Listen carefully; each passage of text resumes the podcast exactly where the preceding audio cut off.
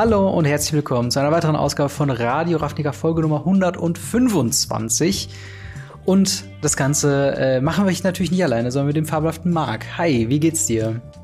Hey, äh, mir geht's soweit ganz gut. Um mich herum geht gefühlt gerade die Welt unter. Also Zug, Trompete und über mir äh, wird äh, gestaubsaugt. Ja. Aber äh, ja, ich habe ich hab Bock. Wir haben sehr, sehr coole Themen heute und ähm, ich freue mich an äh, Heiligabend äh, zu euch zu kommen ja. mit Robin. Ja, genau. Das ist vor allen Dingen auch äh, für uns so eine, so eine besondere äh, ja, Geschichte, weil ähm, das ist die letzte Aufnahme, die wir dieses Jahr quasi noch machen. Also wenn ihr das hört, wir haben es am 22. Dezember, nehmen wir es auf. Nächste Woche gibt's noch eine, eine, ganz normale, reguläre Folge. Äh, die ist aber schon voraufgezeichnet, die ist zu dem Zeitpunkt schon fertig. Äh, also ihr seid da komplett schon unter einem Hut. Für uns ein bisschen, ein bisschen Stress, aber das ist, machen wir doch alles sehr gerne, damit wir da äh, keine, keinen Freitag ausfallen lassen müssen. Und hoffentlich hört ihr auch rein und äh, ja, könnt davon, ähm, ja, könnt euch daran erfreuen. Aber bevor wir loslegen, der kurze Hinweis. Wenn ihr das Ganze hier auf YouTube schaut, dann gebt dem Ganzen doch ein Like und äh, abonniert dem Kanal. Schaut auch gerne bei Mark MTG Blackset vorbei ähm, und macht dasselbe dann dort. Äh, wenn ihr das auf Spotify hört, ich habe gehört, Spotify hat jetzt auch ein Ranking-System, Rating-System von fünf Sternen. Das heißt, da könnt ihr uns auch sehr gerne jetzt bewerten. Dasselbe natürlich bei Apple Podcast oder bei jedem Podcatcher oder Podhoster, der uns anbietet oder den ihr benutzt. Ähm, wenn ihr mit uns in Interaktion, wenn ihr mit uns in Interaktion treten wollt, dann geht, kommt doch gerne auf Twitter äh, und findet da unsere Accounts, dasselbe auf Instagram oder natürlich den Discord. Dort haben wir auch die fabelhafte Rubrik Ask Us Anything, eine Thread dort vorbereitet, wo ihr eure Fragen an uns stellen könnt und wir beantworten sie dann im Podcast. Wenn ihr dann zu guter Letzt uns noch finanziell unterstützen wollt, dann könnt ihr das auch sehr gerne tun auf patreon.com slash gamery. Dort bekommt ihr die Folgen in voller Videolänge, was es ja sonst äh, so eben nicht so gibt. Äh, und eben vor allen anderen, sobald sie fertig ist. Natürlich jetzt nicht bei der vorproduzierten Folge, die kommt dann irgendwann im Laufe der Woche äh, nach dieser. Aber äh, außerdem könnt ihr uns halt da eben finanziell unterstützen, an den Kosten beteiligen, die wir da äh, auf uns mhm. nehmen, um den Podcast zu sagen. Und damit würde ich sagen, springen wir schon mal ins erste Thema rein. Und zwar äh, auch ein internes Thema fast schon. Denn wir hatten ja ein fabelhaftes Radio Ravnica Weihnachtsgewinnspiel mit Ultimate Guard und Wizards of the Coast, die uns da bei den Paketen unterstützt haben. Ähm, wie war, wir haben gar nicht über, über den Trailer selbst geredet, äh, sondern nur quasi ihn veröffentlicht und dann gesagt, dass es das jetzt gibt. Wie war denn für dich äh, diese, diese ganze Aktion, das Vorbereiten und das äh, Nachbereiten, äh, beim Dreh mit dabei zu sein und so weiter? Wie war das so für dich? Ja, also wir, wir hatten das ja letztes Jahr schon mal gemacht, äh, mhm. mit äh, einem Gewinnspiel mit äh, Unterstützung da noch nur mit Ultimate Guard, in Anführungsstrichen nur. Ja. Und äh, ich, ich finde es einfach großartig, es macht so viel Spaß. Ich finde es auch super cool, dass wir da Unterstützung bekommen haben und äh, das einfach dann an unsere Community weitergeben können. Und äh, deswegen, ich fand die Pakete ziemlich cool, das Aufteilen war ganz witzig. Gut, den Dreh haben wir uns natürlich so ein bisschen auch schon überlegt gehabt und gesagt, hm, okay. Und äh, man sieht ja auch unter dem Trailer, also für die Leute, die den Trailer gesehen haben, den gibt es auch einzeln ähm, mhm. als Video bei äh, Guten Robin auf dem Kanal. Ähm, und da siehst du auch drunter, wie die Leute hammerhart am Feiern sind, wie cool ja. dieser Trailer ist und was es da alles gibt und was nicht alles ist. Fand ich schon ganz cool und äh, ja, das Nachbereiten, ich bin jetzt mal gespannt. Äh, dadurch, dass wir ja doch relativ zeitnah jetzt äh, fairerweise natürlich auch für alle mit, die mitmachen wollten, mhm. die Gewinner rausgezogen haben. Ich glaube, vor Weihnachten gibt das nichts mehr wirklich, weil ähm, ich hatte jetzt im Radio auch gehört, am Montag bis 12 Uhr musste man Pakete losschicken, damit die vor Weihnachten ankommen. Also zumindest ja, nee. bei uns, wo ich mir dann gedacht habe, krass, krass. Ja. Ja, das ist so ein Ding, ähm, das genau, wollen wir auch noch gerade sagen, gleich werden wir äh, die Gewinner verkünden äh, und auch welche Pakete sie ähm, bekommen äh, haben. Ähm, tatsächlich gehen die Sachen aber erst nächstes Jahr raus. Das hat den einfachen Grund, äh, dass es nicht zu wenig zu Kriminalitäten kommt bei äh, Versendungen von großen Paketen, weil viele Leute vielleicht meinen, da jetzt teure Geschenke äh, hinter zu verbergen und sind vielleicht enttäuscht, dass es in unserem Fall nur Sammelkarten sind, beziehungsweise Sammelkartenzubehör. Dennoch wollen wir das Risiko mhm. ein bisschen minimieren und es eilt ja so gesehen nicht. Ähm, Klar, es ist ein Weihnachtsgewinnspiel, aber zu Weihnachten, dann hätten wir schon irgendwie Anfang November anfangen müssen, das Ganze zu äh, planen. Und ähm, das ist halt einfach so ein bisschen das Ding. Wir wollten es ein bisschen im Weihnachtsfieber zur Adventszeit rausbringen mit dem Trailer und auch eben euch die Möglichkeit geben, euch über den Dezember hinaus dann dafür anzumelden. Äh, dementsprechend die Gewinner der Pakete bekommen dann ähm, quasi die Sachen zugestellt nach Weihnachten nächstes Jahr. So ich wieder da bin. Der erste Tag, die erste nach, Amtshandlung. Nach, nach, nach, Weihnachten im nächsten Jahr. Nicht nach Weihnachten nächstes Jahr. Ach so, nein, nein, nein, nein, nein. Also im Januar. Kommenden Januar. Aber ich würde mal sagen, wir, wir schauen uns mal an, wer hier was gewonnen hat. Das erste Paket. Oh ja, beinhaltete. Äh, wir haben so ein bisschen versucht, den gesamten Preispool, den ich im Trailer aufgelistet habe, so ein bisschen fair zu verteilen, ähm, aber trotzdem ne, so eine gewisse verschiedenen Fokus zu setzen. Wir haben im ersten Paket zwei Innistrad Blutroter Bund Collectors Booster, zwei Ikoria Lair of Behemoth Collector Booster, zwei Strixhaven Set Booster, ein Ultimate Guard Return to Oathbolder und eine Ultimate Guard Kappe und die geht an Trommelwirbel Tizian aus Dieburg äh, herzlichen Glückwunsch an dich. Äh, das zweite Paket, was ebenfalls ein Innistrad äh, Blutroter Bund Collector Booster, ein, Inis, äh, ein Ikoria Lair of Behemoth Collector Booster, ein Strixhaven Set Booster, ein Return to Earth Boulder, einmal eine Packung Matte Sleeves von Ultimate Guard und ein Ultimate Guard Turnbeutel beinhalten, gehend an Carlo aus Leipzig. Paket Nummer drei ähm, das besteht aus ebenfalls ein Innistrad Blutroter Bund Collector Booster, vier Strixhaven Set Booster, eine Ultimate Card Kappe und ein Ultimate Guard Turnbeutel. Das geht an Pascal äh, aus Stur. Und Paket Nummer 4, ebenfalls ein blutroter äh, Bund Collector Booster, zwei Set Booster von Strixhaven, ein Ultimate Guard äh, Return to Earth Boulder, eine Ultimate Guard Kappe und ein Ultimate Guard Ultimate Guard Schlüsselbund gehen an Matthias aus Essen. Das fünfte und letzte Paket ist äh, quasi unser, unser Player, ähm, Player-Paket, wo wir zwei spielbereite Decks und das nötige Zubehör haben. Äh, Paket Nummer 5 beinhaltet nämlich zwei Core-Set 2021 Planeswalker Decks, ein Strixhaven Set Booster, um das man spielen kann, wenn man da möchte, zwei Packen 80er Matte Sleeves von Ultimate Guard, ein Ultimate Guard Turnbeutel und zwei Ultimate Guard Schlüsselbänder. Die gehen an Matt aus Siegen. Ich habe alle Gewinner, also erstmal Gratulation an euch. mhm. Vielen Dank an alle, die teilgenommen haben. Wir haben tatsächlich über 400, wenn ich glaube 500 Leute äh, dabei gehabt. Und das ist wirklich Krass. nicht wenig. Also das ist wirklich eine ganze, ganze Menge. Deutlich mehr als letztes Jahr, wo es so im Bereich 200 war. Also vielen Dank an alle, die sich da gemeldet haben. Ähm, ich hab, werde zu diesem Zeitpunkt, wenn ihr das hier hört, euch bereits äh, E-Mails geschickt haben oder ich mache das im Laufe der Zeit noch, äh, wo ich euch um eure Adressen bitte, damit ich die dann eben losschicken kann. Ähm, ich wollte jetzt nicht, dass ihr alle genötigt euch fühlt, eure Adressen anzugeben, wenn ihr überhaupt dran teilnimmt. Das wäre ein bisschen zu, zu privat, wie ich finde. Aber mhm. äh, ja, ich glaube, neben dem ganzen Teilnahmen müssen wir auf jeden Fall auch noch mal Wizards of the Coast und Ultimate Guard danken. Wie gesagt, vielen, vielen Fall. Dank für das Bereitstellen dieser fabelhaften Pakete. Und ähm, ja, ich hoffe, nächstes Jahr, toi, toi, toi, können wir wieder sowas starten. bestimmt. ähm, bestimmt, bestimmt. Also ich freue mich auf jeden Fall schon. Ähm, und damit gehen wir mal ins nächste Thema über. Und zwar, ja, wir haben News schon über das neue Jahr bekommen, wobei News im kleineren Sinne. Wir haben, glaube ich, eine Meldung, könnte man das sagen, bekommen, dass es nächstes Jahr eine Kollaboration über das gesamte Jahr verteilt gibt mit dem äh, Rapper oder Hip-Hop-Artist Post Malone. Was hat man denn da angekündigt bekommen oder was ist denn die, die News? Ja, wenn ich das wüsste. ähm, es ist, es sah, also der Artikel, der rausgekommen ist, ist super weird gewesen. Ähm, ja. es, es wurden alle Partner sozusagen vorgestellt. Es wurde Wizard of the Coast vorgestellt, es wurde Hasbro vorgestellt, ähm, es wurde Magic vorgestellt und es wurde natürlich auch Post Malone vorgestellt. Post Malone haben wir schon öfter darüber berichtet, ein ähm, R&B-Rapper. Die Musikrichtung ist sehr weit gefächert, habe ich das Gefühl. Mhm. Ähm, und naja, dieser Mann ist halt relativ berühmt. Relativ berühmt. Also er ist schon eine, eine, eine Größe. Ist schon riesig, ja. Ja. Und ähm, der hat sich ja vor, ich glaube, einem halben Jahr ich glaube, von einem halben Jahr war es knapp, ähm, mhm. zu Magic bekannt und hat äh, zufällig durch ein Interview, wo er einen, Hemd getragen hat, wo äh, Oldschool Magic-Karten drauf waren.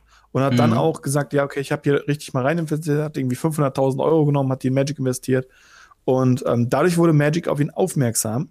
Und jetzt ist die Ankündigung, dass sie eine äh, Partnerschaft mit Post Malone eingehen, eben mhm. für The Return von Friday Night Magic. Also ich weiß nicht, ja. wie es dir ging.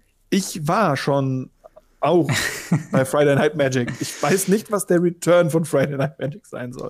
Ja, ich glaube, das hat was halt eben mit der, mit der Pandemie zu tun, dass man jetzt halt nächstes Jahr wirklich jetzt einläutet, im großen Stil Events zu fahren.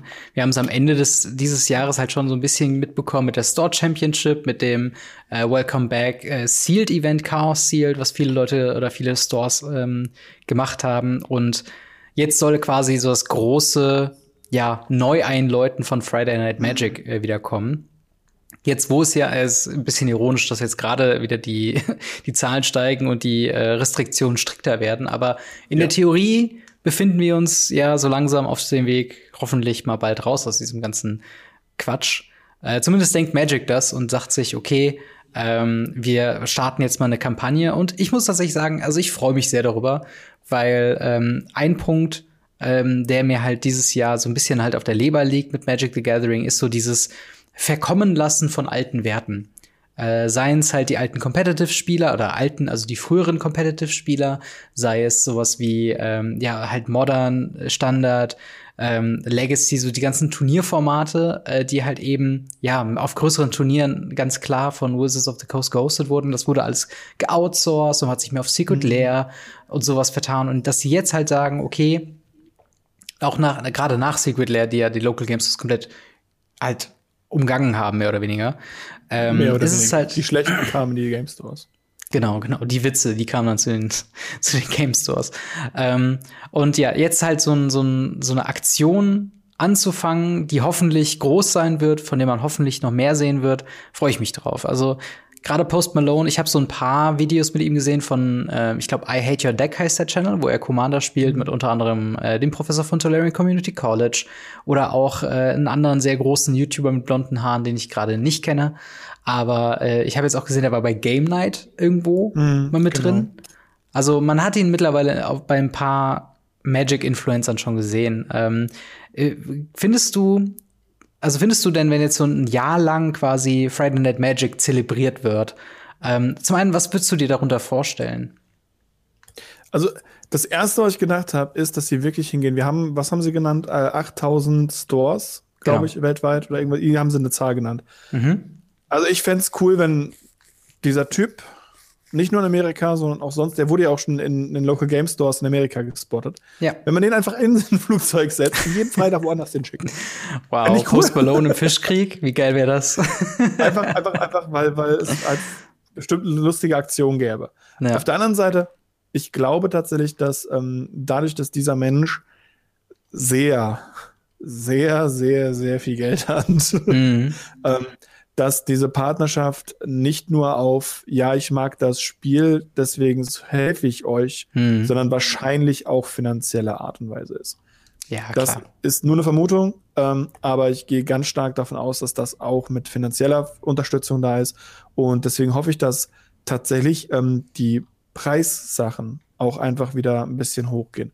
Klar, FNM ist ein Casual-Ort. Also hm. gut, das die meisten kommen dann in FNM und haben irgendein Turnier vor sich.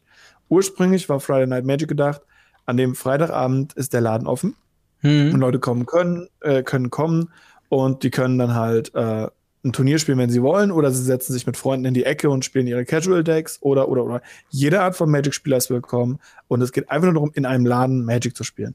Mhm. Es ist mittlerweile dazu verkommen, in Anführungsstrichen, dass halt immer Turniere gespielt werden, ob es Draft sind, ob es äh, Standardturniere sind oder andere Sachen. Und da bin ich halt gespannt, ob sie den Fokus von diesen, von diesen Turnieren wieder ein bisschen runternehmen können. Weil das glaube ich nicht. Mhm. Dafür sind die halt ja zu lukrativ auch so ein bisschen. Und es hat sich auch einfach zu, zu sehr durchgesetzt, dass wenn man auf ein FNM geht, man so ein, so ein Turnierfeeling hat, auch wenn FNM eigentlich nie dafür gedacht war, ein Turnier zu sein. Ja, das, das stimmt schon. Ähm, auf der anderen Seite, wenn sie da halt so noch mehr quasi das Kompetitive runterfahren, dann wo ist überhaupt noch Competitive Magic? Mhm. Also, so schön wie Commander ist, ich würde ungern jetzt noch äh, mit, so, mit so einem Com Commander-Mindset meine Modern Decks irgendwie bauen und dann irgendwie mir Spieler suchen, die sagen, ja, okay, ich mag jetzt aber nicht das Deck, was du spielst, deswegen spielen wir das jetzt nicht. Und das ist halt so ein bisschen, ja, also ich glaube schon, dass sie den, den Geist hoffentlich äh, von FNM, was es halt für viele Menschen bedeutet hat, schon so ein bisschen dieses lokal-kompetitive äh, auch mhm. wieder in den Vordergrund stellen. Ich bin wirklich gespannt, was halt äh, Post Malone da machen wird. Ich habe auch schon über ihn gedacht, so witzig wäre das, her ihm herumzuschicken. So ein bisschen sehen tue ich's nicht, weil er hat oh. ja noch was anderes auch zu tun. Aber keine Ahnung, das vielleicht ähm, so, ein, so eine na, nee, ich, mir, fällt, mir fällt nichts anderes wirklich ein. Also ich bin auf jeden Fall froh, dass sie halt so ein bisschen wie das äh, Year of Commander jetzt halt äh, das Year of FNM hoffentlich mit derselben, äh, äh, ja, mit demselben Elan und mit demselben äh, Profit oder, oder mit demselben Gewinn für die, ähm, für die Community, Community halt eben da aufbringt. Ne? Die Frage ist halt, ob es wirklich ein, Year of the FNM wird. Wir hoffen es natürlich. Mhm. Ähm, auch weil wir ja beide sehr starke Local Game Store-Gänger sind. Ich meine, wir haben uns durch den Local Game Store gefunden. Ja, ähm, auf jeden Fall. Da findet man auch nicht nur Leute zum Spielen, sondern eben auch Freunde und ähnliches. Es ist so ein wichtiger Faktor, wie ich finde. Ähm, und ich hoffe, dass sie einfach jetzt demnächst einfach announcen, okay, es wird einfach generell Year of FNM, viel Spaß, gönnt euch. Sie fangen ja auch schon gut an, indem sie eben dieses Double Feature und mhm. das äh, Black Commander ja auch nur WPN-only gemacht haben. Ja. Und ähm, deswegen bin ich gespannt, was sie machen. Ja, ich bin, ich bin auf jeden Fall mal ges äh, gespannt, was uns da noch erwartet. Ähm, vielleicht ist das ja auch in einer Verbindung mit der großen Competitive Magic-Ankündigung, wie es weitergehen soll. Mit vielleicht Player-Touren, mit vielleicht Pro-Touren, mit vielleicht wieder Punkten, die man sammeln kann oder was weiß ich. Ich äh, drück auf jeden Fall ein bisschen die Daumen und ähm, ja, wir halten die Ohren offen, nach Weihnachten dann mehr zu hören. Ähm, und ich würde mal sagen, damit gehen wir zum größten Thema, was es aktuell zum Jahresende dann doch noch gibt, und zwar Kamigawa Neon Dynasty. Wir haben einen First Look bekommen, das macht ja Wizards of the Coast in letzter Zeit sehr gerne. Vor der eigentlichen äh, ja, Spoiler-Season, so, wir sind jetzt gerade, glaube ich, mehr oder weniger zwei Monate, bevor es äh, mit quasi Kamigawa losgeht, also im Sinne von, dass das Set rauskommt. Ähm, und wir haben ein paar Karten gesehen. Wir haben einen Teaser-Trailer gesehen, wir haben ein ganzes äh, Weekly MTG bekommen. Wie ist denn dein erster Eindruck von dem, was wir gesehen haben? Ich bin begeistert mhm. und gleichzeitig sehr erschreckt. Also der innere Judge in mir rebelliert hart gegen dieses Set. Okay. Richtig hart. Und alles andere in mir sagt, ich bin, ich, ich liebe dieses Set. Ich, ich liebe es von vorne bis hinten. Ähm, es hat angefangen mit dem ersten rosa Samurai-Poster, was ich gesehen habe. Und jetzt mhm. auch die neueren Karten. Es geht hierüber hinweg, dass wir Ninja-Support bekommen, was Hammer ist, weil ich liebe Ninjas und ich spiele ja Ninjas auch im, im, Legacy und vielleicht macht das auch Ninjas über Modern möglich und so weiter. Hammer. Ähm, es sind alte Charaktere, die wieder auftauchen, mit denen, die ich, die, die mein, mein 15-, 16-jähriges Ich mit Magic verbindet. Und mhm. ähm, es ist einfach, es ist, es ist, es ist wirklich cool. Ähm, aber wie gesagt, mein innerer Judge rebelliert hart, da können wir ja gleich noch drüber sprechen. Sagen, Auf ähm, jeden Fall. Für dich, der jetzt damals nicht gespielt hat äh, und deshalb auch bei dir nicht dieser Nostalgie hochkommen könnte. Ähm. Ja, nee, also ich muss auch ganz ehrlich sagen, ähm, mit Kamigawa, ich, ich bin, es liegt natürlich auch im Jahresende und daran, dass man jetzt so mhm. viel auch äh, gedanklich woanders ist, außer bei Magic. Ich bin auch jetzt letzte Woche gar nicht zu Magic spielen tatsächlich gekommen, was auch nochmal ein anderes Problem ist, aber ich muss sagen, mein, mein, mein Hype-Level für Kamigawa Neon Dynasty ist gerade so low, wie es nicht hätte lower sein können. Also äh, ich habe mich, also ich glaube, ich hätte mich nicht mit dem Set beschäftigt, hätten wir jetzt nicht die Folge hier aufgenommen und äh, würden wir nicht darüber sprechen. Einfach nur, weil ich halt gerade wirklich, also es hat gerade noch nichts gegeben, wo ich denke, das holt mich jetzt so mega ab oder das ist halt so, wo ich denke, wow, jetzt habe ich mal wieder Bock ähm, auf, auf irgendwie ein neues Set, weil ich noch nicht mit dem alten Set abgeschlossen habe und jetzt kommt schon ja, wieder ein First Look. Ähm, aber ja, es hat auf jeden Fall ein paar positive Seiten. Und zwar haben wir nämlich schon ein paar Karten, über die wir sprechen könnten. Yes. Ähm, und zwar, ich fange einfach mal direkt an mit äh, Kaito, also mit unserem ersten Planeswalker, mit dem guten Kollegen, den man auch schon auf dem Key Art gesehen hat. Und zwar Kaito Shizuki, ein Dreimaner, äh, also ein generisches, ein blaues, ein schwarzes, drei Loyalty Legendary Planeswalker Kaito der folgenden Text hat. Erstmal eine passive Ability. At the beginning of your end step, if Kaito uh, Shizuki enters the battlefield this turn, he phases out. Ähm, was es genau bedeutet, kommen wir gleich zu. Dann eine plus 1, draw a card, then discard a card unless you attack this turn. Minus 2, uh, create a 1-1 blue ninja creature token with this creature can't be blocked. Und minus 7, you get an emblem with whenever a creature you control deals combat damage to a player, search your library for a blue or black creature card, put it onto the battlefield, then shuffle. Und ähm, ja, wie, wie ist dein erster Eindruck von diesem Planeswalker? Es ist auf jeden Fall ein bisschen weird. Es ist ein, also es ist meiner Meinung nach kommt hier schon sehr krass dieses Ninja-Theme durch, was wir definitiv haben werden. Mhm. Ähm, und ja, wie, wie, wie findest du Kaito? Siehst du schon irgendwo ein Deck, was potenziell gebrauchen könnte? Auf jeden Fall. Also abgesehen von jedem Yuriko-Spieler, der Commander spielt, der sagt, mhm. geil, blau, ich habe endlich mal einen Commander, der, einen Planeswalker, der Sinn macht. Dieser Planeswalker ist meiner Meinung nach sogar für, für Legacy Ninjas easy spielbar. Und wie gesagt, mhm. ich hoffe ja immer noch drauf, so ein bisschen, dass Ninjas in Modern auch ein Ding wird, weil wir haben eine Menge Sachen aus Modern Horizon 1 noch, wo auch noch mal ein paar Ninjas gemacht wurden. Ähm, ja. Die vielleicht genug sind. Und da hoffe ich schon ein bisschen drauf. Ich muss halt sagen, ich weiß nicht, ob du es gesehen hast, das japanische Artwork, mhm. Full Art, ist bonkers. Das ist wirklich Hammer. Ich finde es schade, es wurde explizit gespatet, dass das äh, wieder mal äh, Japanese only ist. Mhm. Ähm, äh, mal gucken, ob diese Aussage wirklich ist. Sie wurde vom, vom asiatischen Magic Channel gemacht. Ähm, Vielleicht ähm, ist da ja tatsächlich dann auch noch ein, ähm, keine Ahnung, irgendwas im Collector Booster oder so vielleicht. Wahrscheinlich, das wäre halt cool, wenn die halt wieder im Collector Booster irgendwie drin sind. Aber das Ding ist absoluter Bonkers. Die Fähigkeiten, also ähm, wirklich, dass er ins Spiel kommt, etwas tut und dann erstmal outfaced. Outfacing in dem mhm. Moment halt einfach, er ist praktisch für die Gegnerrunde nicht vorhanden, existiert nicht. Ja. Er kann, er, er, macht zwei Sachen. Er macht mindestens zwei Sachen. Er ist der erste Planeswalker außer äh, den Tiferi, der theoretisch auch im Gegnerzug immer seine Sachen aktivieren kann. Ähm, genau. Also ist theoretisch der zweite Planeswalker, der mindestens zwei Sachen macht, bevor er geht. Mhm. Und das, das finde ich halt Hammer. Ja, ich, ich finde auch, das bringt ihm so ein bisschen Potenzial. Ähm, ja. Ich weiß nicht ganz genau. Also ich kann mir jetzt momentan noch kein wirkliches Deck so zumindest im Standard vorstellen, weil so diese Art und Weise von dem ähm, Draw a card and discard a card unless you attack this turn das passt super in so ein Tempo-Theme, wie wir es mit mhm. Demi Rogues, mit Mono Blue Tempo davor, mit äh, Mono Blue Spirits nochmal davor äh, irgendwie äh, gehabt haben, wo man halt eben versucht, günstige Kreaturen, die unblockbar sind oder irgendwie ähm, sich einen Weg durchfinden, mit Curious Obsession oder sowas halt eben äh, da was äh, zu finden. Es hat natürlich die Möglichkeit, dass es auch funktioniert, wenn man keine Kreaturen hat, was glaube ich auch notwendig war.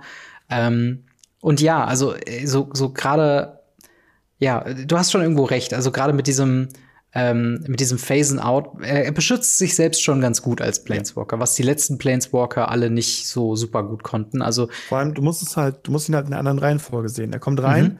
er macht einen 1-1er, der umblockt, der nicht geblockt werden kann, mhm. kommt dann wieder ins Feld und macht dann den Plus-Effekt, wenn er nachdem der unblockbare Kreatur angegriffen hat. Ja. Also er alleine hat schon Synergie mit sich selber. Ja, das, das finde ich halt schon, schon sehr, sehr stark. Plus halt, wie gesagt, ich sehe ihn halt ganz stark in, in Ninja-themed, weil ähm, er produziert Ninjas, er sieht aus wie ein Ninja mhm. und ähm, er holt blaue oder schwarze Kreaturen aus dem Deck ins Spiel. Ähm, da kann man bestimmt auch ein Shenanigans machen. Ich habe gehört, Griselbrand ist schwarz. ja, das stimmt. Das stimmt oder ja. ähm, so Sachen wie Jingetaxias äh, ist blau, mhm. der Kreator. Aber ähm, ich finde es halt trotzdem irgendwie sagend für Ninjas, weil alle Ninjas sind blau-schwarz und es, äh, es steht einfach Ninja drauf. Ich hoffe, dass sie genug Ninjas printen, dass auch im Standard Ninja ein Ding wird. Mhm. Aber ähm, ich habe auf jeden Fall die größte Hoffnung im Modern.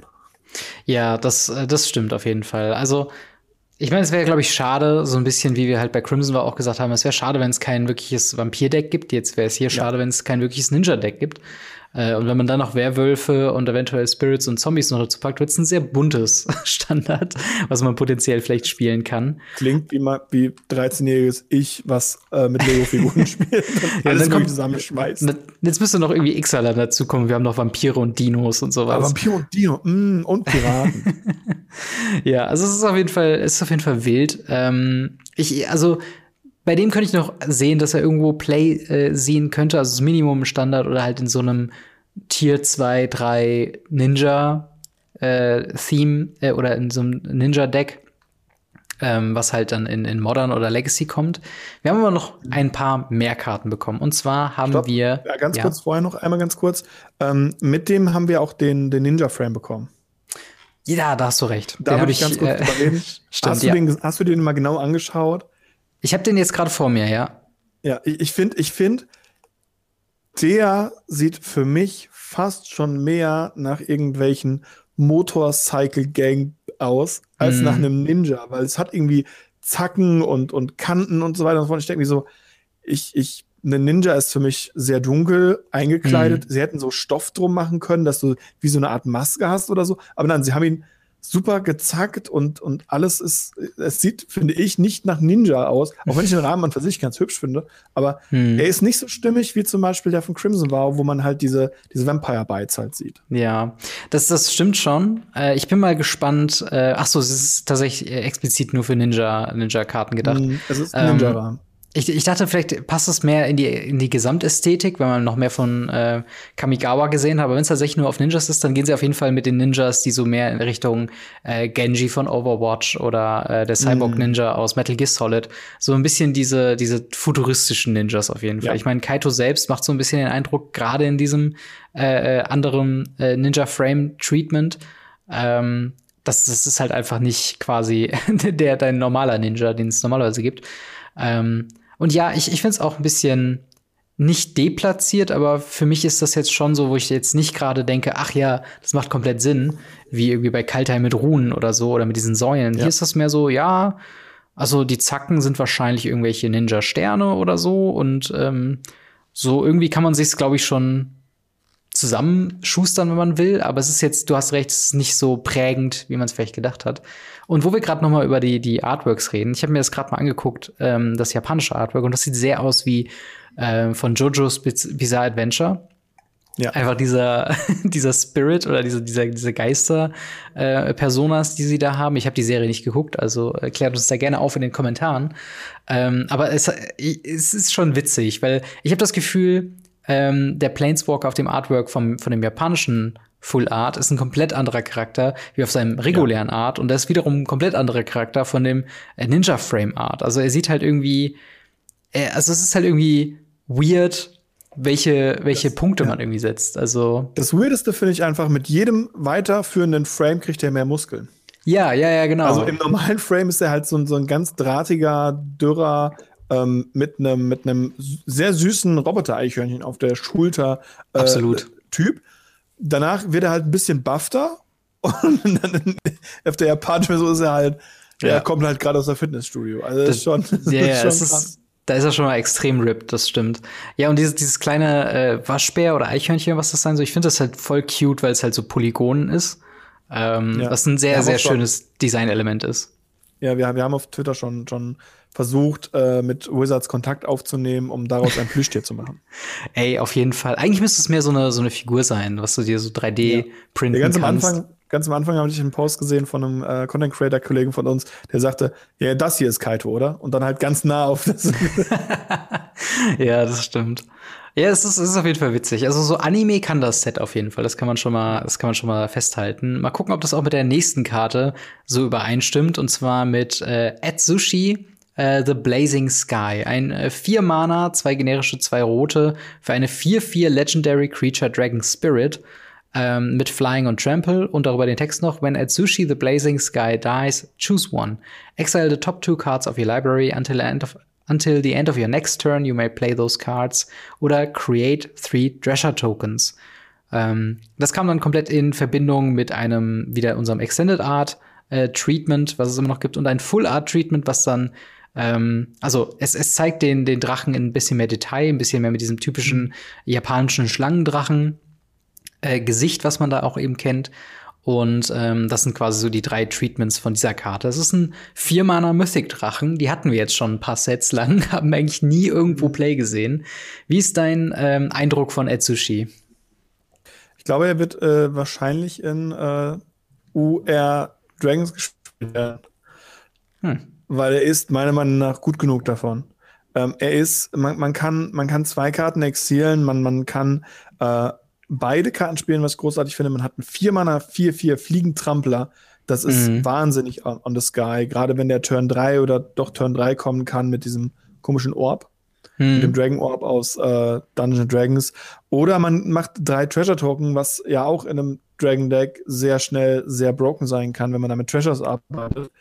Und ähm, ich bin mal gespannt, ob sie daraus einen kompletten Cycle machen wieder. Mhm. Weil ähm, das so war das bisher immer, dass wenn Kamigawa da war, ist so bekannt für, für die fünf Drachen. Also gerade für den Schwarzen mhm. natürlich, aber ähm, für die fünf Drachen. Und ich bin mal gespannt, ob sie hierbei jetzt so einen kleineren Zirkel, also kleinere Drachen nehmen.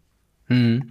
Ja, ich, ich finde es auf jeden Fall äh, auch spannend. Ich, ich weiß nicht warum, aber irgendwie will, will ein Teil von mir, dass der noch ein bisschen mehr kann, weil so momentan, also so, irgendwie fehlt mir da Haste und ich finde es hm. ein bisschen schade, dass ähm, er nur eins von den beiden Sachen macht, die er anbietet. Ich weiß auch nicht, ich glaube, beides wäre zu broken. Aber auf ja. der anderen Seite haben wir halt einen Goldspan Dragon, der halt einfach Treasures macht, wenn er getargetet wird. Da hast du halt zumindest das Mana wieder raus und halt eben Haste hat für, ich, ich weiß gar nicht, nee, der ist fünf Mana, richtig? Der kostet dann schon fünf Mana, ist korrekt. Ja, okay. Aber ich, ich denke mir halt so ein bisschen, ach, keine Ahnung. Es ist so ein bisschen schade, weil ich sehe schon die, die Play-Pattern. Du spielst Turn 4 dann als Sushi und der Gegner wird das einfach removen und dann hast du halt drei Treasures oder halt zwei Karten gezogen. Was vielleicht auch okay ist für vier Mana. Und wenn er das halt eben nicht kann oder ne, wenn es sich das halt eben nicht ergibt, hast du halt eben den 4-4 Flying Trampler. Aber wir hatten ja, auch. Überleg mal, Überleg mal, worüber wir reden. Wir reden über einen 4-Mana, 4-4, Fliegen, Trampel, kann zwei Karten ziehen oder drei Mana produzieren. Ja. Und dann singen wir da und sagen, ja, pff, ein bisschen mehr schon cool. Ich überlege, was, was mein 15-jähriges Ich im alten ja. Kamigawa mit diesem Drachen angefangen hätte. Und ich denke, oh shit. Also das ist schon, schon krass, ja. wo wir heute gekommen sind. Der Power Creep ist auf jeden Fall real. Wir haben ja, ja auch, ich, ich denke halt immer an diesen, ähm, was ist das, Mana, Mana Kite äh, oder Mana Spell Hellkite aus, aus Crimson Vow, der quasi jedes Mal, wenn du einen Spell castest, eine, eine Dragon Illusion macht, der Haze ja. hat und Attack Power so groß wie die CMC von dem Spell, den du gecastet hast. Das ist halt so ein Finisher. Das gucke ich mir halt an und denke mir so, krass, okay, ähm, so, da, da hast du halt so viel, was halt passiert. Und hier ist halt gefühlt klar, wenn er, wenn er nicht removed ja. wird, ist es, ist es Hammer, aber wenn er removed wird, okay. Ähm, ja, weiß ich nicht. Ich, äh, zumindest, dass du vielleicht ein Treasure oder zwei Treasure kriegst und dafür auch die zwei Karten ziehst, weil das ist eigentlich so ein bisschen das Ding, ähm, dann hast du dann zumindest der stirbt, aber du hast halt die Möglichkeit, direkt was weiterzuspielen, was du so nicht hast, weil entweder fehlt dir das Mana oder was weiß ich. Naja, egal. Auf jeden Fall, ähm, das ist äh, Atsushi ich bin gespannt, ob dieser 4-Mana 4-4 Drache es tatsächlich mal schafft. Ähm, wir haben aber noch, äh, wo wir eben bei Treatments waren, wir haben einen weiteren, eine weitere Karte bekommen, einen Uga-Dämon mit einem sehr, sehr speziellen Treatment. Und zwar haben wir Hide Tsugu, äh, Devouring Chaos, ein 4-Mana 4-4, also drei generische ein schwarzes für eine Legendary Creature Ogre Demon mit dem Text für ein Mana und einer Kreatur, die man, die man opfert, Scry 2. Und dann für drei Mana kann man ihm tappen, äh, tappen und die oberste Karte exilen. Diese Karte, uh, you may play that card this turn. When you exile a non-land card this way, uh, Hide to this creature deals damage equal to uh, the exiled card's mana value on target to any target. Also im Endeffekt, drei Mana kann man ihn tappen, die oberste Karte exilen, die entweder spielen oder ähm, er schießt halt den äh, Schaden auf irgendein Target. Ähm, mhm. Erstmal, bevor wir zu den Special Treatments kommen, deine Einschätzung von der Karte. Ist das eins, eine Karte, die du in vielen Formaten siehst, die sehr viel Play sieht? Oder äh, findest du, dass es eher so eine Bulk Rare, wie sie später vielleicht werden könnte? Ich, ich, ich darf zu dieser Karte nichts sagen. Warum? Absolut nicht. Sie verkörpert Hidezuge. Hidezuge ist ein Main Character aus äh, dem ersten Kamigawa. Mhm. Ähm, damals war er noch ein Oger und es gibt die Oga-Onis ähm, aus dem ersten Kamigawa. Es gab immer Oga und die angebeteten Oga-Geister von ihnen. Das sind die Onis. Mhm. Und es gab ganze Decks, dieser Oga-Oni-Deck. Und ich glaube, ich habe das Deck fünfmal aufgelöst und fünfmal wieder gebaut und fünfmal wieder gekauft und dreimal wieder verkauft, weil es, es Oga Oni ist so cool. Mhm. Und das ist ein Oga-Uni und das ist Zug und ich kann den nicht neutral bewerten, weil ich halt da wirklich in so einem, es ist, es spricht mich mit allem an. Wenn ich es versuchen würde, würde ich sagen, ich finde die Karte ganz cool. Ich glaube, wenn man damit halt mal die, die richtige Karte oben vom Deck hittet, gerade wenn man den mhm. vielleicht in so Grixis Commander spielen würde oder so und dann im Deck dann spielen würde und dann mit, mit Brainstorm oder Jace irgendwas Cooles drauflegen würde. Ähm, ich glaube, Emrakul ist gebannt, aber den würde man zum Beispiel, ähm, mhm. aber halt irgendeinen anderen großen dicken Predator oder einen anderen großen dicken Eldrazi so oben aufs Deck legen, dann sagen, hey, aktiviere ich den Effekt. Finde ich schon ganz cool. Ähm, aber ja, alles in allem, es ist, es ist Hidezugo und das ist Ogaoni und ich liebe es. ja, äh, also ich, ich habe ja diesen, diesen Background, wie gesagt, eben nicht. Äh, und für mich ist das eine unfassbar mittelmäßige bis unterdurchschnittliche legendäre mhm. Kreatur. Mhm. Ich weiß nicht, was sie sich dabei gedacht haben. Die macht also dasselbe Problem wie Etsushi, nur halt deutlich schlechter, weil hier hast du noch nicht mal den Garant, dass äh, wenn die Kreatur liegen bleibt, dass du tatsächlich irgendwie gewinnst oder einen Vorteil hast. Weil, wie gesagt, im schlechtesten Fall, Turn 4 du spielst, das wird removed und dann hast du halt nichts bekommen. Im zweitschlimmsten Fall hast du für einen Mana und eine Kreatur, die du opfern musst, ein Scry 2, was nicht mal eine Karte gezogen ist äh, Karte ziehen, musst du dann ihn schon auch tappen, womit du dann auch nicht mehr blocken oder angreifen kannst mit ihm und drei Mana ausgeben. Und ich meine, da ist es cool, dass, der, äh, dass eine Karte auf jeden Fall, ähm, ja, dass man da halt eben äh, noch Schaden mit verteilen kann. Aber es ist halt so, ja, keine Ahnung. Also wenn, dann muss es halt wirklich in so einer Combo-Mechanik äh, drin sein, wo man so flingmäßig halt eben seine mhm. Kreaturen opfert und beziehungsweise halt nicht opfert, sondern halt von der Karte ex, äh, von, vom Deck exiled und dann halt Schaden schießt, aber damit das halt konstant funktioniert, ist es halt irgendwie, ja, weiß ich nicht. Äh, und das von, von dem Standpunkt ausgehend verstehe ich nicht den nächsten Schritt, den sie gemacht haben. Denn von äh, Hide Tsugu gibt es eins, zwei, drei, vier, fünf, sechs verschiedene Varianten. Also einmal. Theoretisch sogar mehr.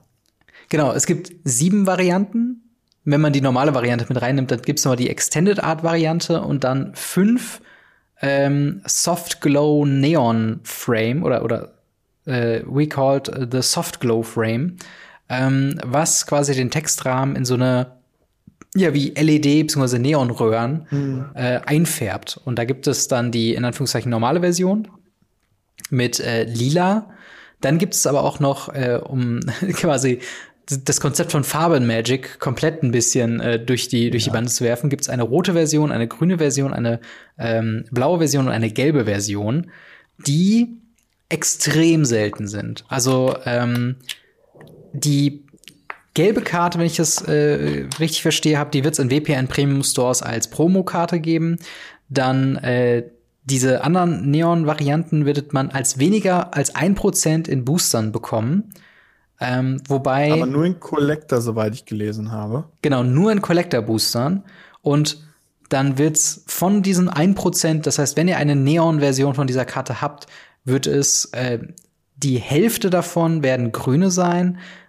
Nochmal, äh, nee, grüne, grüne und Blau. blaue sein und davon ein Viertel wird rot sein und grün. Das heißt, ein, also 0,25 Prozent werden quasi äh, äh, was rot und grün sein. Ja. Und also, also von, dem, was ich, von dem, was ich gelesen habe, ist es so, dass das Grün doppelt so selten ist wie Blau. Mhm. Und ähm, Rot viermal so selten wie Grün. Das würde bedeuten, wenn man jetzt mit von, nicht von unter 1%, sondern von 1% ausgeht, dass jedes 800. Collector Booster einen roten drin hat.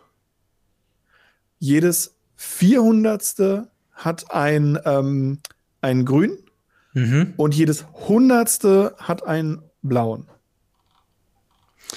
Jetzt, jetzt meine Frage an dich. Ähm, warum? Ähm, ja, was haben äh, Sie sich dabei gedacht? Woanders hingehen und äh, andere Leute fragen. Ich, also grundsätzlich, ich finde die Idee von Chase-Karten gut.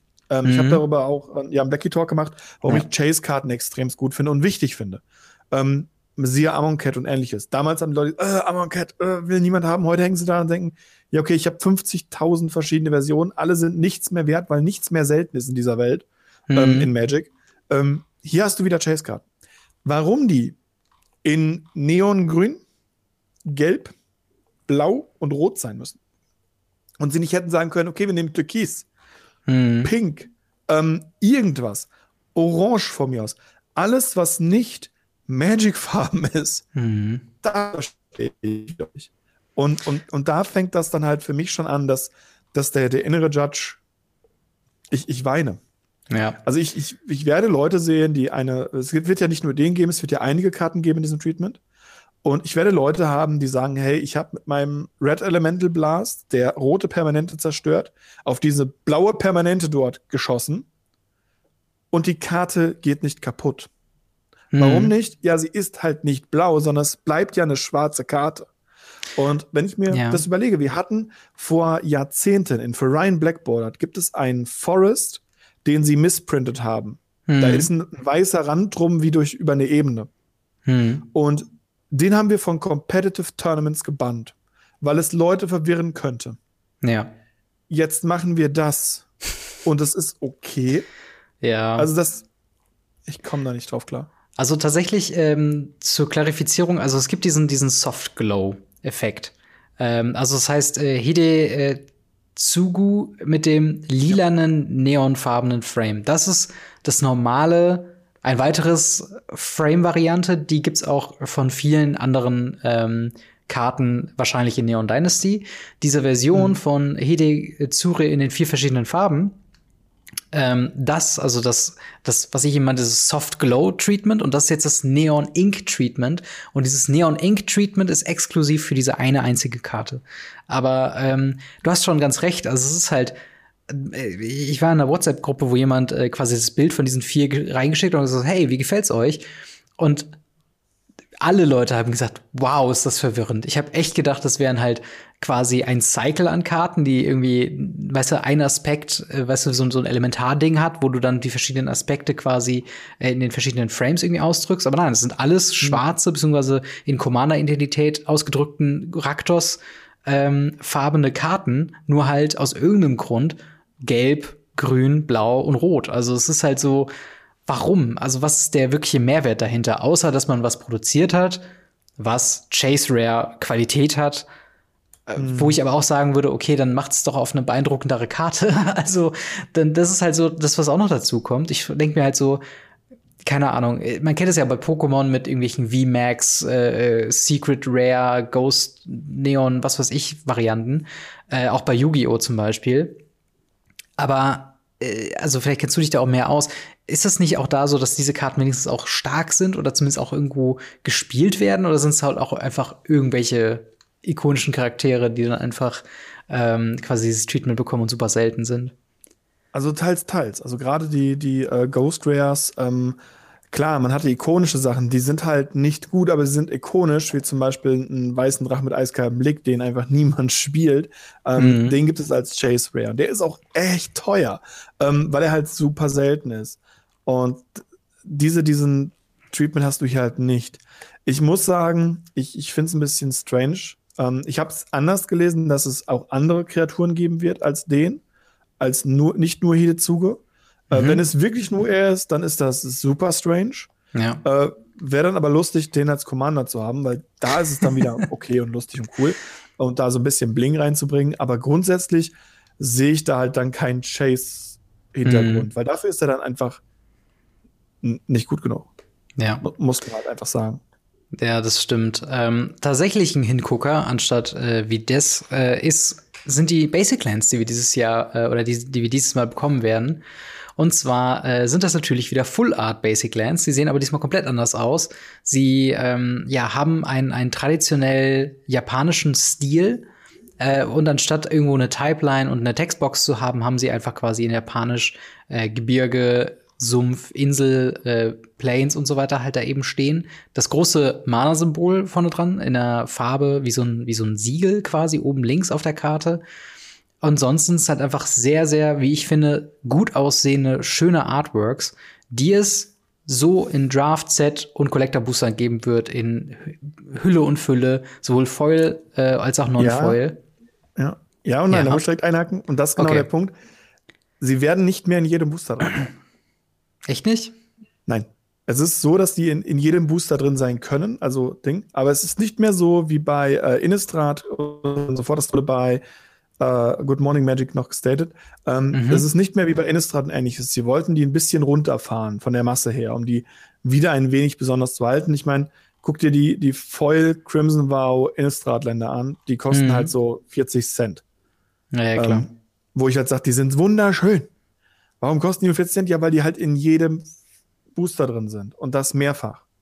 Und ähm, tatsächlich finde ich das Art, den, den Artstil, der erinnert mich ganz stark an die, ähm, an die japanischen ähm, Mystical Archives, die auch links Stimmt. an der Seite die, den, äh, die Karte hat und so weiter und fort, was ich ganz cool finde. Aber auch hier rebelliert mein innerer Judge direkt.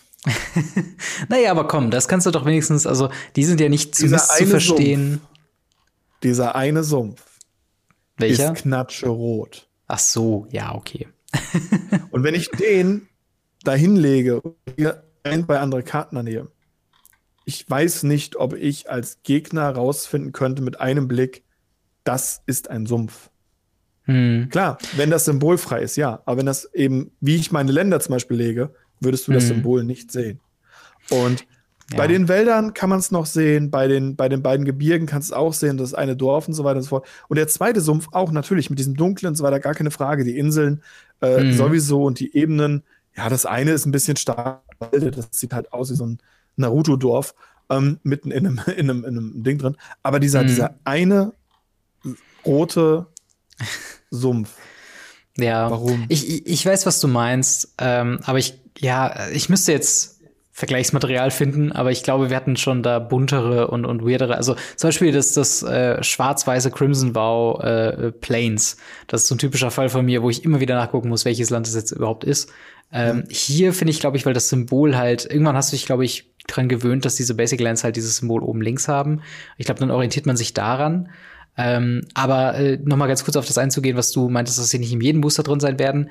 Ähm, ein Drittel der Kamigawa Neon Dynasty Draft und Set Booster will jeweils eins dieser äh, Yukio äh, Basic Lands haben und jedes Collector Booster wird ein Foil Basic Land haben. Also da hast du auf jeden Fall recht. Das wird ein bisschen runtergefahren. Die alternativen ähm, äh, äh, Basics haben wir noch nicht gesehen. Wir wissen noch nicht, wie die aussehen werden. Ich finde es ein bisschen schade, weil das wären tatsächlich Länder, die ich halt ziemlich cool finde. Aber ich bin ja auch jemand, für mich sind ja verschiedene Basic Lands einfach nur ein, ein, ein Präsent an mich persönlich, weil das heißt wieder ein weiteres Miss Mismatched Basic für meine Decks. Hast ähm, hier auf jeden Fall eine Menge Auswahl. Ich finde es tatsächlich gut, ähm, weil sie äh, die wieder ein bisschen besonderer halten. Und, ja, und wenn ich dann stimmt. ein paar davon ziehe, dann kann ich mich drüber freuen. Oder wenn ich ein paar davon irgendwie ertausche, ähm, kann ich die dann einsetzen und Spaß damit haben. Wir hatten so viele Full Arts mhm. und so viele Special Artworks und Super Frames. Und das kommen ja jetzt auch noch diese komplett schwarzen, schwarz-weißen Innistrad. Länder mhm. in die WPN Premiums, wo ich auch als Judge schon sage, wer hat das erlaubt für Turniere? Ich würde das nicht erlauben, ja. wenn ich Head Judge wäre.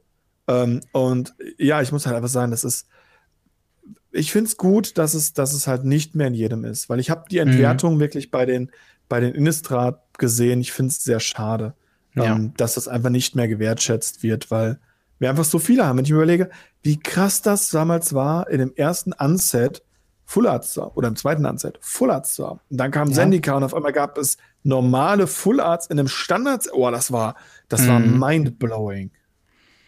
Ja, auf jeden Fall, auf jeden Fall. Ähm, ich, ich bin auch so ein bisschen gespannt, wo die sich jetzt einreihen werden in der Beliebtheit der, der Full Art. Basics. Mhm. Aber wenn euch noch welche fehlen, dann äh, wird die Flut an Full Art Basics auf jeden Fall nicht abreißen. Vielleicht wird es irgendwann cool, die normalen Basics wieder zu spielen, dass man dann sagt so, okay, wow, du hast irgendwie eine volle, volle, volle Landbase von normalen Basics. Crazy.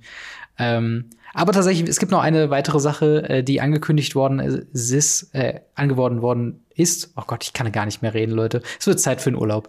Aber äh, in Kamigawa Neon Dynasty wird es neue Participation-Promos geben. Und zwar mhm. äh, in Form von einem Consider mit, also kein anderem Artwork und nichts, aber dafür mit einem Shooting Star, dann einem Foil Fateful Absence mit dem Shooting Star und eine Atsushi The Blazing Sky, die Karte, die wir vorhin besprochen haben, der 4 Mana 4-4 Drache, ebenfalls in Foil, ähm, die quasi kommen werden ähm, zu Game Day an äh, Local VPN Stores Und äh, das ist doch eigentlich auch schon mal was. Also die Auswahl jetzt außer Etsushi natürlich äh, ist aber eigentlich gar nicht mehr so schlecht. Sowohl Fateful Absence als auch Consider hat tatsächlich sehr viel Play gesehen in Vergangenheit in verschiedenen Decks, ja. auch in verschiedenen Formaten. Ja, ich weiß nicht, ob Fateful Absence irgendwo. Tatsächlich. Ähm, Fateful Absence ist ja auch teilweise habe ich Modern gesehen. Mhm. Consider wird äh, Modern Legacy Standard Pioneer alles gezockt. Ja. Ähm, und ich finde auch ein Sushi nicht schlimm. Ich finde die Karte nicht schlecht. Ich finde die Karte okay. nicht schlimm. Wir werden ja sehen, wer recht am Ende behält. Ich bin, bin gespannt. ähm, es ja. sind auf jeden Fall tausendmal, Millionenmal besser als das, was wir zu Crimson War bekommen hatten, mhm. wo es dieser Vampir war, der, wenn er ins Spiel kommt, eine Kreatur in Anzahl der Vampire übernimmt und mhm. die, die, schwarze und blaue Kamm bzw. Ankam ich gar nicht mehr im Kopf, weil die so bad waren. Das mhm. hier sind ja wenigstens gespielbare Karten. Ja. Ja, das, das auf jeden Fall. Und äh, das sind halt auch immer so Promos, ähm, die sind auch im Nachhinein dann doch beliebter. Also ich erinnere mich zum Beispiel an äh, Fatal Push. Da gibt's ja auch diese, äh, diese alternative Art-Version, wo ich gerade gar nicht weiß, wo die dabei war. Ähm, das war auch eine FNM. War auch FNM-Promo, also einfach nur FNM-Promo. Damals, damals, für die Leute, die jetzt erst neu da bekommen sind, die es nicht wissen, es gibt FNM-Promos. Äh, wenn mhm. ihr beim Friendnet Magic mitspielt, ähm, bekommt ihr Promos heutzutage sind das meistens solche Promo-Packs, wo so Booster drin sind, wo der Local Game Store die euch entweder äh, toplastig verteilt als geschlossene Booster oder aufmacht und man darf draus picken oder man macht die auf und verteilt die random. Und damals war es noch so, dass es wirklich eine Anzahl an, an FNM-Promos gab, wenn man mal im FNM mitgemacht hat. Hm. Und halt, dann wurde halt im ersten wurde eins gegeben, dann wurden ein paar verlost oder jeder hat mal eine bekommen, wenn man noch welche End of Season übrig hatte. Und äh, da war auch Fatal Bush dabei und da gab es auch damals ganz, ganz früher mal zeitweise eine Mother of Runes und was nicht alles. Also richtig krasse Teile auch wirklich ja. immer. Und dann kamen auch so, so richtige Songs dabei rum. Dann gab es teilweise so, so Waves, wo dann auf einmal mega viele FNM mitspielen haben, weil die mm. Promo halt cool war. Und dann war halt wieder so drei Wochen Dürre, weil alle gesagt haben, so ja, da, da für die Promo komme ich nicht. Ja, es ist auf jeden Fall witzig, ähm, weil sie also sie machen ja so viele verschiedene Art-Treatments und Frames und sowas, mhm. aber jetzt bei den Game Day-Promos machen sie es irgendwie nicht. Wo ich denke, noch nicht. warum? Ähm, und das haben sie halt früher gemacht und deswegen denke ich mir so, okay, irgendwie komisch. Aber ich freue mich über alle Karten, die man da noch mal zusätzlich kriegt. Eine garantierte Karte zu gewinnen ist auf jeden Fall besser als die Möglichkeit, aus einem Pool an Karten was zu gewinnen, meiner Meinung nach. Mhm. Und alles, was den, was den, was FNM oder Game Day oder Events halt eben aufwertet, wird von mir ja. sehr gerne genommen einfach. Absolut. Ähm, aber das ist auch schon quasi alles, was wir ankündigungsmäßig zu Kamigawa Neon Dynasty bis jetzt bekommen haben. Abschließende Gedanken zum First Look. Freust du dich auf, den, auf das neue Set? Hast du, hast du richtig Bock? Das Set kommt ja, das Pre-Release ist ja genau sieben Tage nach meinem Geburtstag. Was ich sehr schade finde. Ich hätte es großartig gefunden, wenn es auf meinen Geburtstag gefallen wäre. Weil das wäre ein Geschenk gewesen. Da hätte ja. ich meinen Urenkel noch von erzählt, wenn ich denn jemals Kinder haben sollte. Äh, und dann hätte ich meinen Urenkel noch von erzählt, egal ob sie existiert hätten oder nicht. also das ist, äh, ich freue mich mega. Ich bin super hart gehypt auf das Set. Ähm, ich freue mich unnötig auf das Set und äh, ich hoffe, ich hoffe, dass, dass mich das nicht enttäuscht, weil ich mhm. war schon sehr, sehr lange nicht mehr so gehypt auf ein Set. Ja, das ist, das ist krass. Also ich hoffe, bei mir kommt noch ein bisschen der Hype, denn ähm, aktuell äh, überwiegen dann doch so meine, meine Gefühle dem gegenüber so, ja, okay, ist, äh, ist, ist halt jetzt Kamigawa wieder, ne? Ähm, schauen wir mal, wie das wird. Es hat auf jeden Fall das Potenzial, sehr, sehr cool zu sein. Das will ich auf jeden Fall sagen. Mhm. Und äh, die, die Grundsteine, sprich, wir bekommen vielleicht halt einen extra Fokus auf FNM. Wir haben neue FNM-Promos. Ist ein neues Set. Vielleicht ist das jetzt so ein, so ein Vorzeichen für, jetzt gucken wir mal wieder auf die, auf die traditionellen Spieler, die schon ewig dabei sind. Würde ja thematisch eigentlich ganz gut passen. Mhm. So, aber ich würde sagen, wir äh, nähern uns mal wieder dem Ask Us Anything, eure Fragen, unsere Antworten und ihr könnt da gerne äh, auf dem Gamery slash Radio Ravnica Discord vorbeischauen. Link dazu in der Videobeschreibung. Falls ihr Fragen an uns habt, an uns persönlich, an Marc und mich, an vielleicht auch nur Marc oder nur mich, zu Magic the Gathering, zu dem, was wir hier so machen oder auch zu was komplett anderem, wir hatten schon äh, ja, Spielzeughinweise oder Geschenkideen besprochen, also lasst uns da gerne teilhaben, was auch immer ihr uns wissen lassen wollt. Und da würde ich doch mal äh, äh eine Frage reinnehmen von dem guten Frankenfuchs bzw. Jens.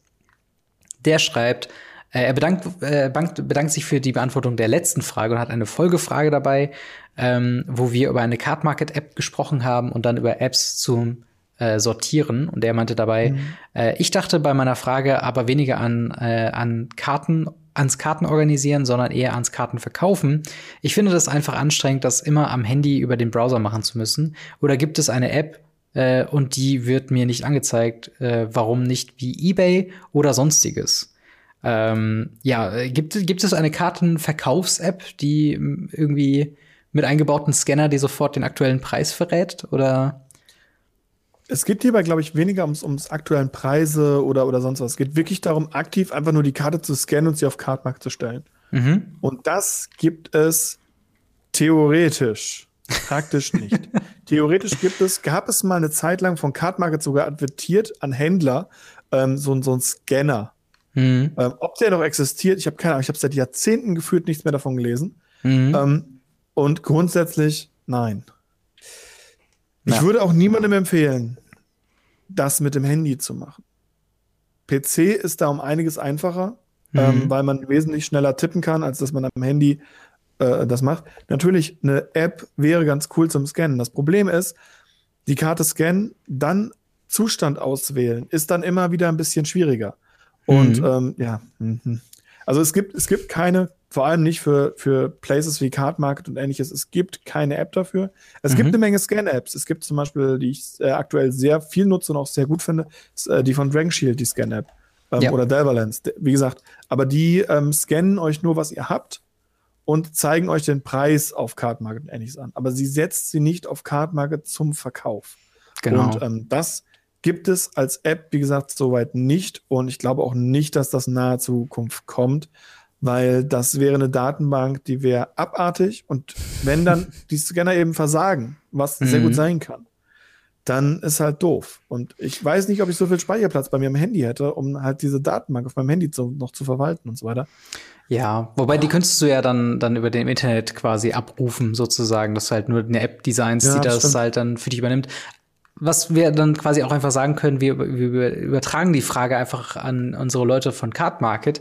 Warum mhm. gibt es noch keine Card Market Verkaufs-App? mhm. Weil ich sehe eigentlich tatsächlich nicht den, den großen Grund, warum es sowas nicht geben sollte. Und viele Leute, jetzt gerade mit der Companion-App, müssen sowieso das oder haben sowieso das Handy dabei, wenn sie irgendwo zocken gehen und tauschen gehen. Mhm. Ich sehe da eigentlich nur ein positives Ding hinter. Natürlich ist es Investition, natürlich ist es schwierig, aber vielleicht lohnt es sich halt. Ähm, aber wir haben auch noch eine weitere Frage von DK31. Der schreibt: Hallo zusammen. Wird es vielleicht irgendwann mal eine Art Marktplatz für Einzelkarten in Arena geben, wo man äh, sein erspieltes Gold Einzelkarten kaufen könnte? Das fehlt mir noch irgendwie, quasi so wie bei FIFA Ultimate äh, Team, so eine Art Transfermarkt. Ähm, wie siehst du die Chancen für Arena, äh, dass man sich dort Einzelkarten kaufen kann für Gold? Ähm, ich, ich versuche nette Worte zu finden. ähm, null. Ja. Wirklich null. Das Finanzsystem von, von äh, Arena funktioniert anders. Einzelkarten, nein, vor allem nicht mit erspieltem Gold, keine mhm. Chance. Wir haben Einzelkarten teilweise gehabt für Historic, diese Bundles. Auch die, ja, die, ich glaube, die ersten paar gab es auch mit Gold, wenn mich alles täuscht. Äh, kann sein, ja. Aber ich, das ist schon wieder Anfang des Jahres, das ist schon ewig her. Ja. Äh, aber äh, auch die musste man, glaube ich, irgend nee, man konnte die mit Gold, vor allem die ersten holen, das weiß ich noch. Da habe ich noch mhm. mit, mit äh, jemandem drüber diskutiert, ob sich das lohnt oder ob ich eher in, in, in eher Geld für bezahlt. Mhm. Und ähm, aber sonst, nee, also sehe seh ich, seh ich absolut keine Chance. So funktioniert Arena nicht. Ähm, ja. Und Arena wird nicht so funktionieren. Und ich glaube, da sind wir uns beide sehr, sehr einig, wenn wir sagen, nein. Ja, das ist leider auch äh, meine Antwort. Ähm, ich sehe momentan bei der aktuellen Strategie, die sie fahren, nicht wirklich, dass sie einsehen, dass die Ökonomie ein Problem ist. Und das an sich ist ein Problem, was äh, deren ähm, ja, Wahrnehmung von, von Kundenschutz oder, oder Käuferschutz quasi angeht. Ähm, aber quasi kurz gesagt, eine Möglichkeit von Gold auf Karten zu kommen, gibt's halt nur über die, äh, über die Booster. Eine Möglichkeit von also quasi vom Spielzeit zu Gems zu gehen, das geht meiner Meinung nach nur über einen erfolgreichen Draft. Also ihr könnt Gold durch Quests solcher spielen und dann mit diesen Quests äh, äh, euch quasi oder mit dem Gold dann äh, an Drafts teilnehmen, die dann wiederum Gems raushauen. Das ist so der effizienteste Weg, den ich bisher kenne. Generell sind Drafts auch immer wieder Sachen, die ich in den Kommentaren bei uns lese, wenn wir uns über die Ökonomie aufregen, dass manche Leute sehr, sehr gut damit fahren, aktiv zu, zu draften und sich da halt hier die ganzen Wildcards herholen. Und dadurch, dass sie viel draften, auch nicht viele Wildcards brauchen und dementsprechend sich halt eigentlich immer sehr bereithalten, wenn sie mal Bock haben auf Constructed. Aber ist halt nicht jeder Spieler so, dass er sehr viel draftet. Deswegen ist das so eine, so eine schwierige Sache. Äh, ich würde mich freuen, wenn es ein äh, Ökonomie-Update geben würde auf Arena, aber ich sehe es momentan nicht kommen. Ähm, dann eine weitere Frage von Franz Kong. Äh, der schreibt, sind Booster tatsächlich random? Oder sind manche Karten Rares, Mythics oder sogar bestimmte Uncommons doch noch seltener als eben äh, häufige oder ihre Rarität verrät? Klingt etwas Aluhut-mäßig, aber je mehr Limited ich spiele, desto mehr beschleicht mich da Zweifel. Ist das Common Sense oder äh, und das, um das Limited-Format zu balancen? Oder wird da so kommuniziert, oder geht es da mehr darum, bestimmte Karten knapper und somit attraktiver zu machen? Oder ist meine Wahrnehmung einfach falsch und es handelt sich hierbei um eine statistische Anomalie? Ich bilde mir das bloß ein. Ähm, danke erstmal für die sehr, sehr interessante Frage. Ich glaube, sowas in der Art hatten wir tatsächlich noch gar nicht, was so Aluhut-Theorien angeht. Äh, sehr spannend und ich weiß auf jeden Fall, dass das schon mal diskutiert wurde, der Faktor Randomisierung mit Boostern. Was, äh, was sind deine Gedanken dazu? Random ist in Boostern nicht vorhanden. Mhm.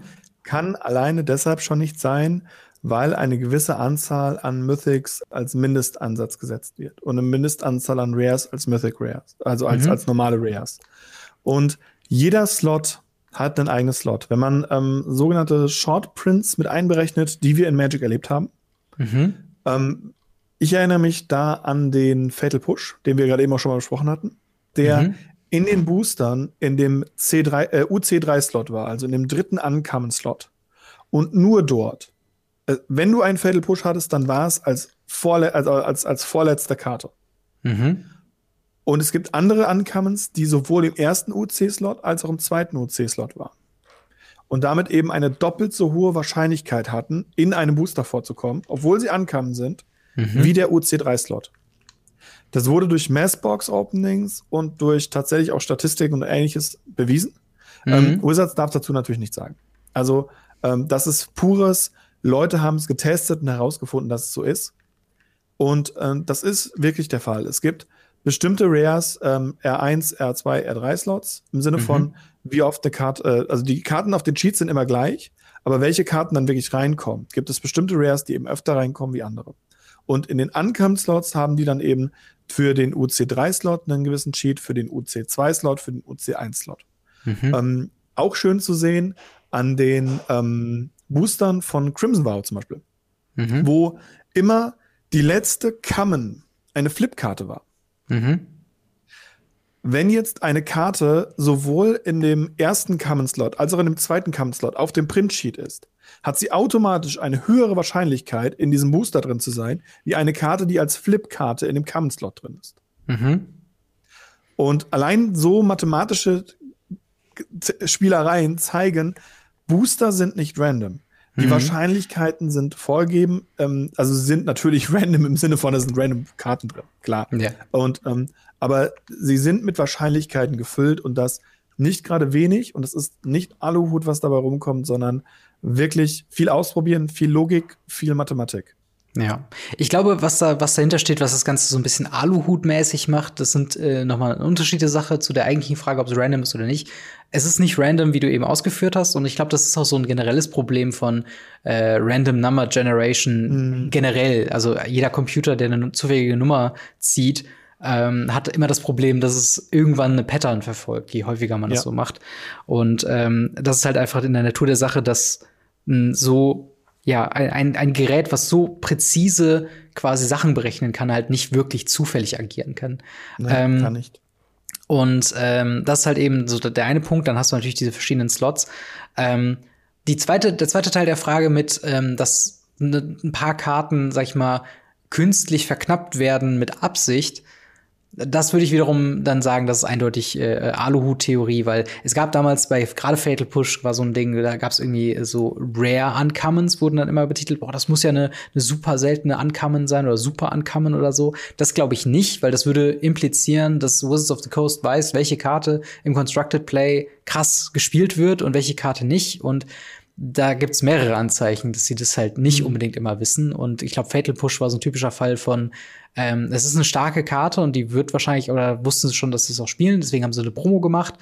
Ähm, und das, das, war, dann so ein Zufall. Also, genau, es ist, das ist genau der Punkt. Es war nicht nur Fatal Push in dem Set, sondern alle Karten, die nur im UC3-Cheat waren. Und mhm. es gab auch tatsächlich zwei, drei Uncomes, die nur im UC1-Cheat waren.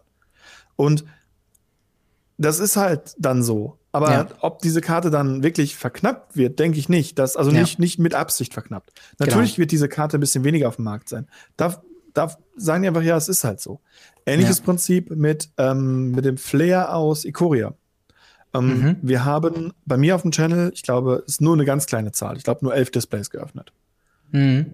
Und wir haben elf Flares gezogen. Pro Display eins. Das war's. Und ähnliche äh, Anzahl war tatsächlich auch damals bei Fatal Push. Mhm. Mit ein Fatal Push pro Display war so, war so der Durchschnitt. Und ja. ähm, es gibt bestimmt auch andere Uncomes, die genauso selten sind, wo man aber nicht drauf achtet. Das weil stimmt. sie werden nicht gespielt. Ja. Und ähm, Uncomes bedeutet ja eben genau das. Die Karte ist nicht unbedingt häufig. Mhm. Sie ist nicht ja. selten, aber sie ist nicht häufig. Und ähm, ja, wie gesagt, künstliche Verknappung bin ich bei dir. Ich denke nicht, dass die explizit hingehen sagen, die Karte wird spielbar, die wird Chase mhm. ankamen, dann machen wir die, dann hätten sie direkt als Rare gemacht. Ja, ja, auf jeden Fall. Äh, und es gibt tatsächlich noch einen anderen Fall, den ich auch bei Unboxings immer wieder beobachte, und zwar, dass Booster ähnliche Karten haben, im Sinne von, dass halt äh, die Uncommons sind irgendwie gleich, die Rare ist gleich oder die Rare und mhm. die Foil ist gleich. Und das sind halt auch so weitere Sachen, die wieder äh, diese, diese, diese, ähm, diese, diese Slot-Geschichte quasi. Eben äh, nochmal klar macht, im Sinne von, da sind halt eben manche Karten, die äh, einfach immer wieder zusammengemischt werden und die dann häufiger in äh, gewissen Konstellationen zusammenkommen äh, als halt eben andere Karten. Aber es ist auf jeden Fall wichtig, eine interessante Thematik. Wichtig, wir reden hier nur von Draft-Boostern aktuell. Jawohl. Ähm, wir reden nicht von Set-Boostern, die ja sowieso gethemed sind, wie wir wissen. Ja, das stimmt. Und da können sie es, das können wir vorstellen, dass das eine gewisse Antwort darauf war, weil sie gemerkt haben, mhm. okay, so, da, da sind gewisse Ungereimtheiten, weil da kann man dann verschiedene Theme-Sheets einfach machen und dann damit die Booster halt eben auffüllen, sodass man ja, ja verschiedene Sachen halt eben zusammenlegt, genau. ganz bewusst. Das habe ich ja bei mir in einem, in einem Booster-Erklärvideo auch ganz kurz erklärt. Ähm, Draft-Booster versuchen, möglichst ausgewogen alle Farben in einem Booster zu haben. Ja. Und allein, dass sie eben rausgucken, dass möglichst kein monogrünes Booster bei mhm. rumkommt, heißt schon, es kann nicht random sein. Weil ja, auf jeden Fall. Random Generated bedeutet, es kann ein Booster sein, was komplett grün ist. Mhm. Das kann bei einem Draft-Booster nicht der Fall sein. Es muss eine Mischung an Farben drin sein und allein das zeigt schon, es ist nicht random. Auf jeden Fall. Äh, eine letzte Frage noch für heute äh, ist von Stefan äh, vor, für Fürsten, Fürstensohn, Fürstensohn. Äh, der schreibt auf jeden Fall Stefan. Was glaubt ihr, äh, welche Mechaniken werden in Kamigawa Neon Dynasty wiederkehren? Ninjutsu, Splice to Arcane vielleicht? Was siehst du da am wahrscheinlichsten für Thematiken wiederkommen? Oder für, ich sag mal, es bezieht sich auf Keyword-Mechaniken, also jetzt nicht unbedingt genau, Ninjas, es, es bezieht das schon. Auf, auf Keywords, auf Fähigkeiten, die jetzt, äh, die wir, die wir noch nicht hatten. Ähm, ich hoffe Ninjutsu. Ich, ich hoffe wirklich Ninjutsu, mhm. ähm, weil einfach ich, ich liebe Ninjutsu. Es ist Ninja. Splice to Arkan sehe ich tatsächlich weniger. Ähm, was gab es sonst noch? Es gab, boah, hm, man hatte noch Karten, die irgendwie zu die Hand nehmen. Das war aber kein Keyword-Ability. Mhm. Das war, ich weiß gar nicht, was es sonst noch hat. Oh, wir hatten noch hier, wenn ein Spirit stirbt, kannst du ein Spirit mit weniger Mana kosten als ein Friedhofzug auf die Hand nehmen. Wenn sie die wiederbringen, kotzt ähm, ähm, Nee, ich glaube, ich glaube, wenn, wird es Nenetsu sein und ansonsten werden wir wahrscheinlich neue Keywords sehen. Wir hatten das ja bisher ja. immer so, dass wir so eine Key-Mechanik ähm, oder Keywords wiederbekommen haben, wie jetzt zum Beispiel die Flip bei Vampire, äh, bei äh, Werwolfen und den Rest war halt dann neu. Hm. Und ähm, ich glaube, dass das wird hier auch der Fall sein. Ich weiß nicht, hast du andere, andere Meinungen, Gedanken? Äh, also ich würde mir auf jeden Fall den Jutsu ähnlich wie du äh, auch, auch wieder wünschen. Äh, ich habe halt keine nostalgischen, ich weiß nicht, was damals gespielt wurde, ehrlich gesagt. Deswegen kann ich dazu nicht viel sagen. Ich äh, würde Miroden. mir wünschen. Ich kann dir sagen, es wurde Miroden gespielt, als Kamigawa rauskam, weil Kamigawa so schlecht war, dass ja. niemand spielt. Das kann ich nachvollziehen. Äh, ich würde mir tatsächlich ein bisschen wünschen, dass ähm, so halt eine, eine Enchantment, äh, nicht Enchantment, Equipment-Theme vielleicht noch mal kommt, weil mhm. die äh, Jitte ist ja eine sehr, sehr bekannte Kamigawa-Equipment. Und ich weiß nicht, ob sie die reprinten, das wäre, glaube ich, ziemlich krass.